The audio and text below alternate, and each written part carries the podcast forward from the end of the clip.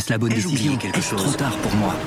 Prenez vos décisions d'investissement avec le soutien de Clarity AI. Gérez votre portefeuille tout en lui assurant une croissance durable grâce à l'association d'une IA puissante et d'une grande expérience de l'industrie. Notre technologie augmente l'efficacité des processus réglementaires, y compris ceux liés à l'article 29 de la loi énergie-climat. Réduisez les risques et atteignez vos objectifs de durabilité en vous basant sur des faits vérifiés et des méthodologies transparentes. Clarity AI, la technologie au service des décisions humaines. Rendez-vous sur clarity.ai et passez à l'action dès aujourd'hui. La trêve un temps instaurée dans la bataille économique qui oppose Pékin à Washington n'est bel et bien plus qu'un lointain souvenir. Les nouveaux droits de douane imposés par Pékin ont convaincu Donald Trump de riposter à son tour. Les entreprises américaines sont donc désormais sommées par le président lui-même de cesser toute forme d'activité en Chine. Souvenez-vous, ce n'est pas si lointain même si c'était avant le Covid. En juin 2019, les relations entre la Chine de Xi Jinping et les États-Unis de Donald Trump virent allègre. Toute la presse ne parle plus que de la guerre commerciale entre les deux premières puissances économiques du monde, les bourses tang. Nous n'avons pas besoin de la Chine et franchement, nous nous portons beaucoup mieux sans elle, assène le président américain.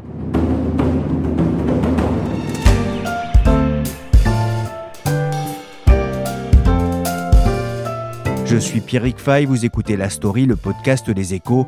Chaque jour, la rédaction se mobilise pour aborder et disséquer un sujet qui fait l'actualité. 20 ans après l'entrée de la Chine dans l'OMC, on va s'intéresser à la sclérose de l'organisme qui régule le commerce mondial. Je me demande parfois ce qu'il se serait passé si la crise du Covid-19 n'avait pas d'elle-même complètement bloqué le commerce mondial en mettant la Chine sous cloche, puis le monde pendant de longs mois en 2020. Depuis, Donald Trump est parti se réfugier en Floride et Xi Jinping a renforcé son emprise sur son pays. L'économie est repartie à vitesse grand V, provoquant des pénuries dans de nombreux secteurs le commerce mondial connaît quelques ratés et l'OMC n'est pas vraiment ressorti en grande forme de la crise malgré la nomination d'une nouvelle dirigeante, la Nigériane Ngozi Okonjo-Iweala. Bonjour Richard Rio. Bonjour Pierrick. Vous êtes enquêteur aux échos, on a abordé ensemble dans la story les 20 ans de l'entrée de la Chine dans l'OMC. Avant de parler plus avant de cette institution, je me demandais une chose, après près de deux ans de crise sanitaire, dans quel état se trouve le commerce mondial? Eh bien Pierrick, il se porte plutôt bien puisque euh, les échanges commerciaux devraient terminer l'année sur un rebond de près de 11% après un recul de un peu plus de 5% en 2020, selon les dernières prévisions de l'Organisation mondiale du commerce. Ah, c'est un rebond euh, spectaculaire après le choc de la pandémie de Covid-19 l'an dernier, le déconfinement des économies, les plans de relance ont favorisé ce rebond. L'économie est repartie un peu trop vite, un peu trop fort peut-être. Le monde industriel a du mal à suivre, ça crée des tensions dans les chaînes d'approvisionnement avec deux conséquences dont on a déjà parlé, de l'inflation et des pénuries. C'est problématique pour l'OMC, c'est un facteur de tension, Richard? C'est plutôt un révélateur d'une trop grande dépendance des économies mondiales au géant commercial qu'est devenu la Chine. Je vais vous citer un seul chiffre qui est assez édifiant. La Chine est à l'origine d'environ 90% de la fabrication de containers, hein, ces fameuses caisses qu'on retrouve sur les bateaux qui sont faites pour importer des produits en provenance de Chine et qui inondent les ports euh, européens ou américains. Il faut bien se rendre compte que des ruptures d'approvisionnement, on peut avoir des fermetures d'usines en Chine, on peut avoir même des fermetures de ports en Chine en raison de la crise pandémique à cause du Covid. Donc si vous fermez les ports en Chine, eh les denrées n'arrivent plus, vous avez des ruptures de chaîne d'approvisionnement qui se répercutent sur les prix, bien évidemment, puisque quand vous avez moins d'offres, mais que vous avez beaucoup de demandes, eh bien les prix augmentent. C'est ça qui s'est passé depuis plusieurs mois.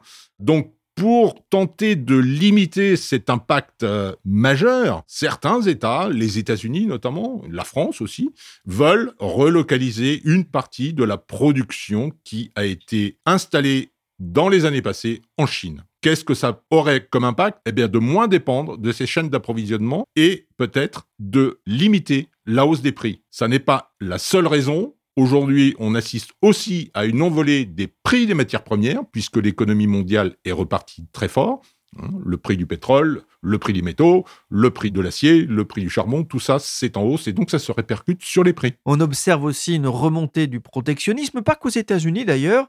La Chine a récemment accusé l'Europe de perturber les chaînes d'approvisionnement mondiales en érigeant des obstacles réglementaires et commerciaux. Vous connaissez l'expression, c'est l'hôpital qui se moque de la charité? En quelque sorte. Ironie du sort, la Chine s'est inspirée du rapport annuel qu'élabore chaque année la Chambre de commerce de l'Union européenne pour faire un point sur les pratiques chinoises. Donc la Chine a copié ce modèle.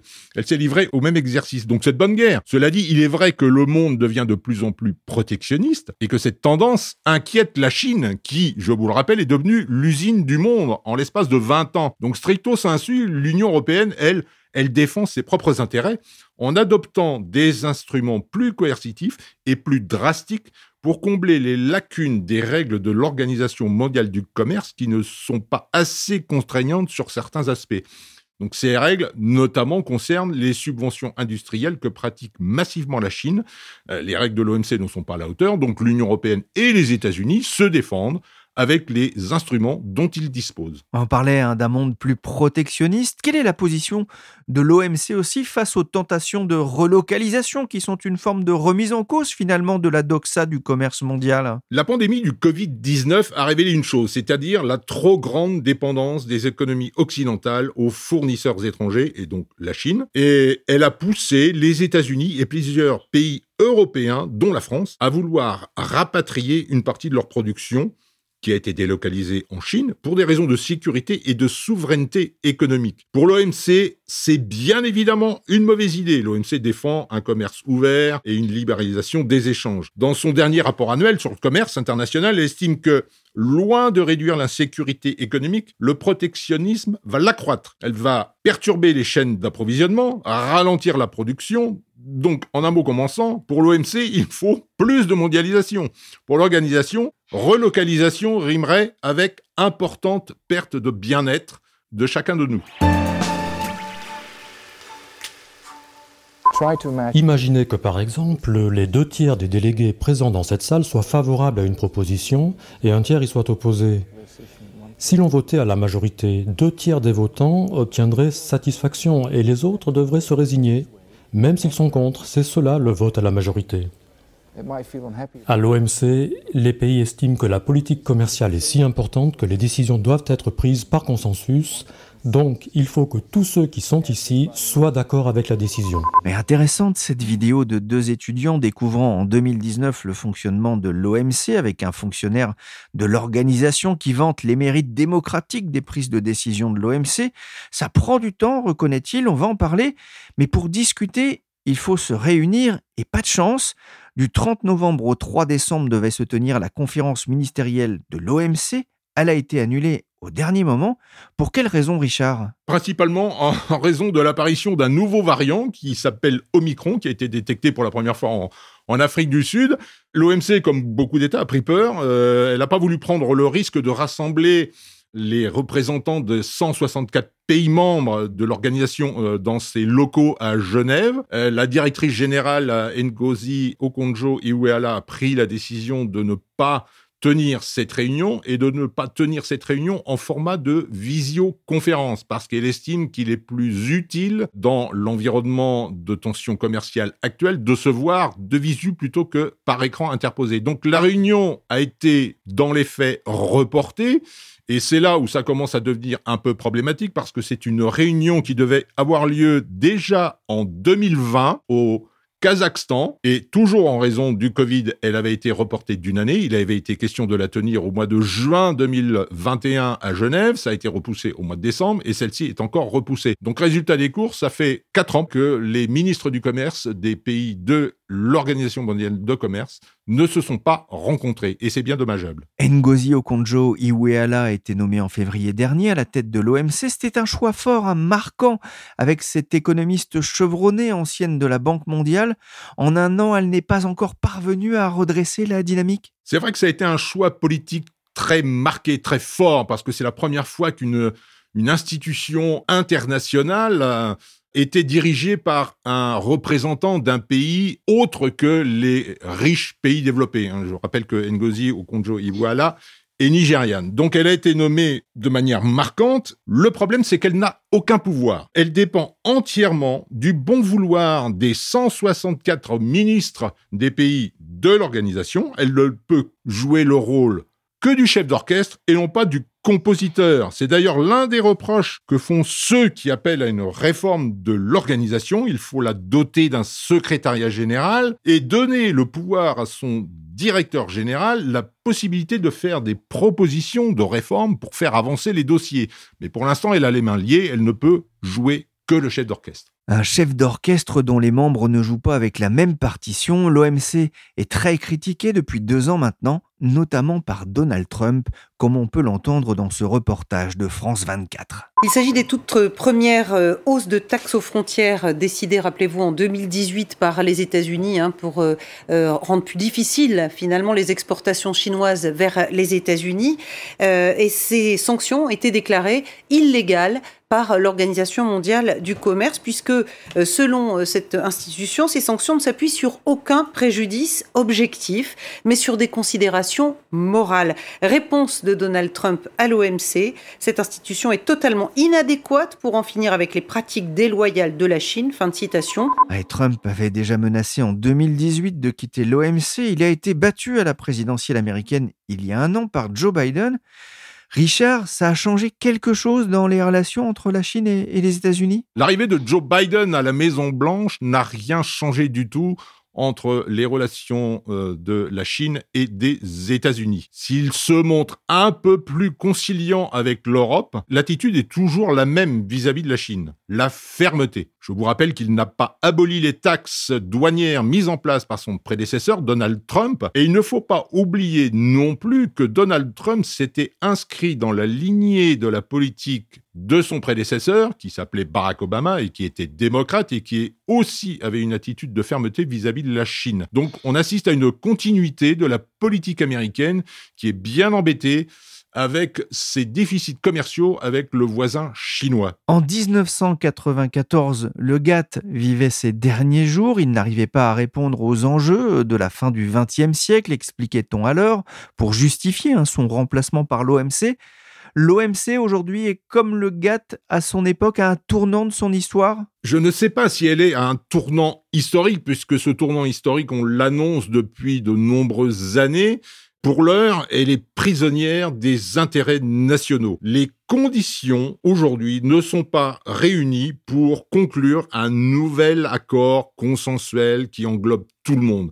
Les intérêts de la Chine ne sont pas les mêmes que les intérêts des États-Unis, ni même que les intérêts de l'Union européenne ou de l'Inde. Donc c'est bien regrettable compte tenu de l'accumulation de dossiers sur la table de l'OMC. Euh, j'en citerai deux. Il va falloir se préoccuper de plus en plus de la transition écologique hein, pour avoir des économies plus vertes.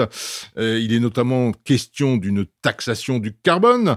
Il va falloir aussi parler de la régulation du commerce électronique, hein, le commerce numérique, le commerce des données, l'échange de données. Tous ces dossiers devraient être traités par l'OMC. Certains pays se sont collés à la tâche, mais c'est pas tout le monde, c'est uniquement un groupe de pays à l'OMC. Mais pour l'instant, l'organisation, elle est gênée par la politique de chacun de ses membres et n'arrive pas à trouver un consensus. Je citerai un seul exemple. Lors de la réunion ministérielle qui devait avoir lieu au début du mois à Genève, il était question d'un accord consensuel. Je vous le donne en mille. Il devait y avoir un accord sur les subventions illégales à la pêche. C'est un petit sujet. Quel homme, quel homme Oh, tu m'ennuies avec ta pêche. Je viens de Tu m'ennuies avec ta pêche, oh là là. J'ai fait plusieurs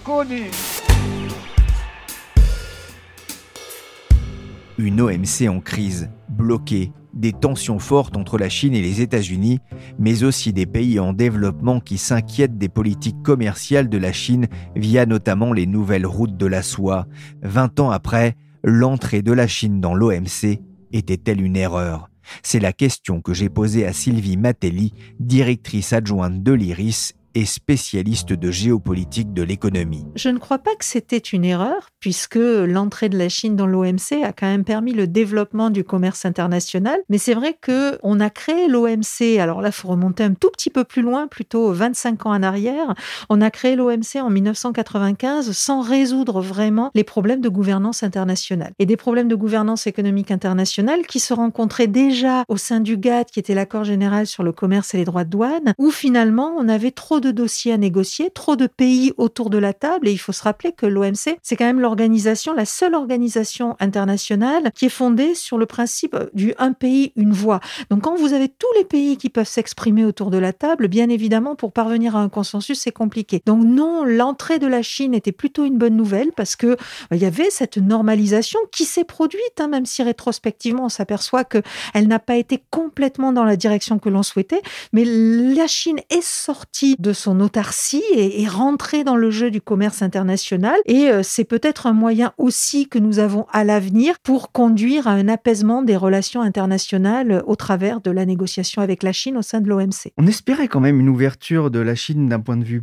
politique, euh, pour se rapprocher plus des valeurs que l'on a ici euh, en Occident. Xi Jinping, il est plutôt en train de refermer la porte, en tout cas c'est l'impression qu'on a aujourd'hui.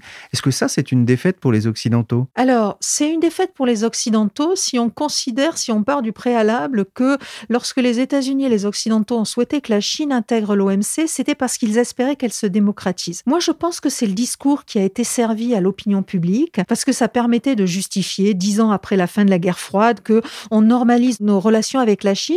Simplement, dans la vraie vie, l'enjeu de l'entrée de la Chine à l'OMC, c'était d'ouvrir ce marché, d'ouvrir ce territoire aux entreprises occidentales, États-Unis en tête. Et ça, ça a très très bien fonctionné. S'il y a bien une économie qui a profité d'abord et avant tout de l'essor de la Chine, c'est l'économie américaine et ce sont les grandes multinationales américaines. Donc aujourd'hui, on est dans une situation où on semble un peu déçu parce que la Chine se referme, mais au fond, la Chine se referme aussi parce qu'il y a eu une non-prise de responsabilité des pays occidentaux face à cette normalisation des relations. C'est-à-dire, bah, finalement, on a vu à partir de 2018 la guerre commerciale engagée par les États-Unis euh, vis-à-vis de la Chine. C'était Donald Trump, de ce même Donald Trump qui, au moment de la crise du Covid, a montré du doigt la Chine en expliquant que c'était la faute de la Chine. Et puis, aujourd'hui, on s'aperçoit que même en ayant changé d'administration, au fond, la Chine reste le pays qui rivalise directement avec les États-Unis. Et pour les États-Unis, le pays à, anéantir, entre guillemets, ou en tout cas dont il faut modérer l'essor. Donc je crois que le repli sur soi de la Chine est momentané, alors il va durer quelques années, mais que ça n'est pas totalement perdu et que le fait que la Chine soit à l'OMC et ait des intérêts commerciaux est un atout malgré tout pour éviter que ce pays se referme complètement. Euh, la Chine qui est suspectée depuis quelques années de noyauter euh, les organisations internationales, on pense évidemment euh, à l'OMS notamment, mais c'est pas la seule. L'OMC est épargnée aujourd'hui par ces accusations? Alors, la Chine, effectivement, essaye de noyauter un certain nombre d'organisations internationales. Elle a été bien moins active dans le cas de l'OMC, d'abord parce qu'elle s'est battue plutôt pour obtenir ce statut d'économie de marché qu'elle n'a in fine jamais obtenu de la part des, pays européens ou des États-Unis, et puis surtout parce que ben, l'OMC étant ce qu'elle est et étant largement handicapée dans ses négociations depuis plusieurs années, la Chine a probablement estimé qu'il n'était pas totalement nécessaire de mettre beaucoup d'énergie à essayer de noyauter une organisation qui aujourd'hui ne fonctionnait pas. Et d'ailleurs, on le voit sur l'organe de règlement des différends, où la Chine est quand même active, mais moins active que ne peuvent l'être les Européens ou les Américains. L'OMC est en crise hein, au sortir de la crise du Covid. Beaucoup de pays, on peut mesurer euh, leur niveau de dépendance, notamment vis-à-vis de la Chine. Il y a des envies de relocalisation, mais aussi plus de protectionnisme.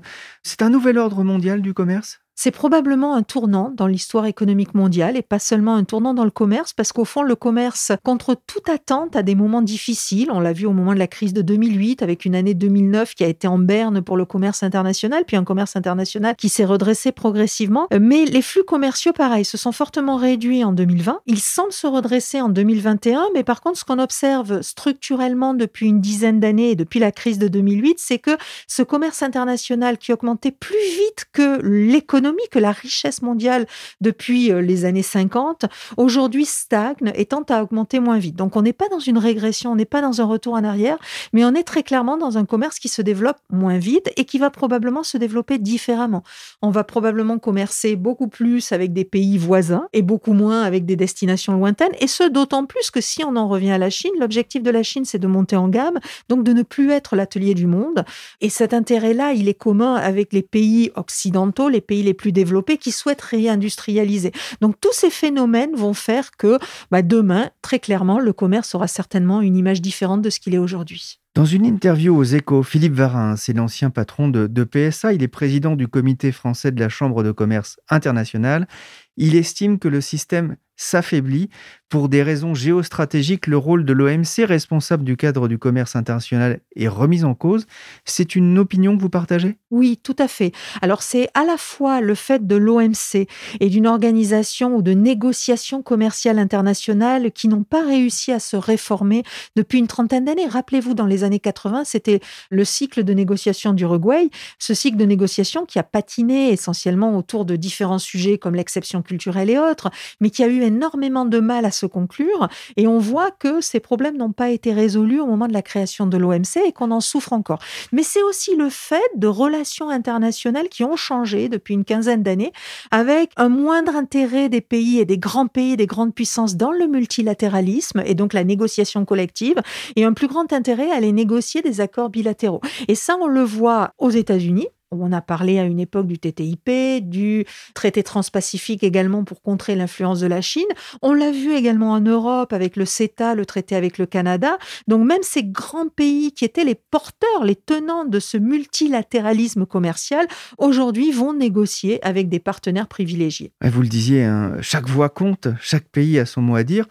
Comment réformer l'OMC Et l'OMC est-elle réformable? Oui, très clairement. Et on a intérêt, en tout cas, la plupart des pays ont intérêt à réformer l'OMC parce que à l'OMC, ils ont une voix. Dans un système où les négociations sont bilatérales, c'est le plus fort qui a raison. Et dans un système où il n'y a pas de négociation, c'est la loi de la jungle. Et là, c'est encore plus le plus fort qui a raison et, et qui a le dernier mot. Donc, bien évidemment, on a intérêt à réformer l'OMC. Et on a intérêt à réformer l'OMC en essayant d'en faire une véritable organisation internationale et pas juste une organisation interétatique où finalement tous les pays viennent voter, mais la majorité fait le, consensus et permet d'aboutir à un accord, et où un seul pays ne peut pas bloquer.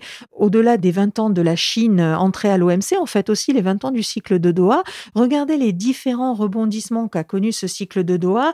2003, c'est l'accord sur l'agriculture proposé par l'Europe et les États-Unis qui est retoqué par les pays du G20+, c'est-à-dire les pays en développement.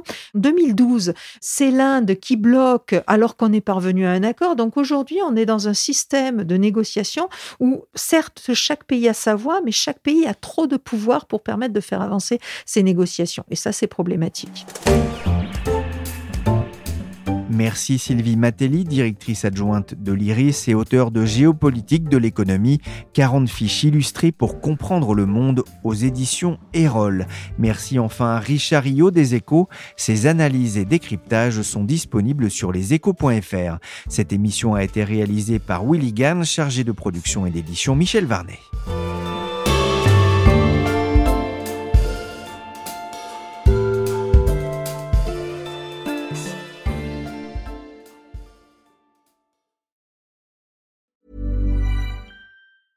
Hey, folks, I'm Mark Marin from the WTF Podcast, and this episode is brought to you by Kleenex Ultra Soft Tissues your ally to help tackle your allergy symptoms this season. I love the change of seasons, but nobody loves pollen and all those other things floating in the air that make you sneeze during this nice weather. Kleenex Ultra Soft tissues are hypoallergenic and allergist approved. So fight back against watery eyes and runny noses without worrying about irritating your skin. For this allergy season, grab Kleenex and face allergies head on. When you drive a vehicle so reliable it's backed by a 10 year, 100,000 mile limited warranty, you stop thinking about what you can't do and start doing what you never thought possible. Visit your local Kia dealer today to see what you're capable of in a vehicle that inspires confidence around every corner. Kia, movement that inspires. Call 800 333 4KIA for details. Always drive safely. Limited inventory available. Warranties include 10 year 100,000 mile powertrain and 5 year 60,000 mile basic. Warranties are limited. See retailer for details.